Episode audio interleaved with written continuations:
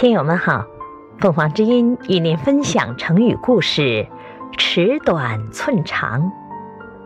解释：字面的意思是尺有所短，寸有所长，比喻人或物各有长处，也各有短处。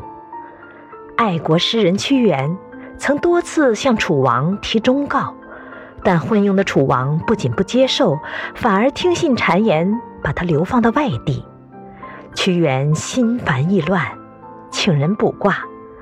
他对占卜人说：“对君王，应该是真诚直言呢，还是虚假应酬？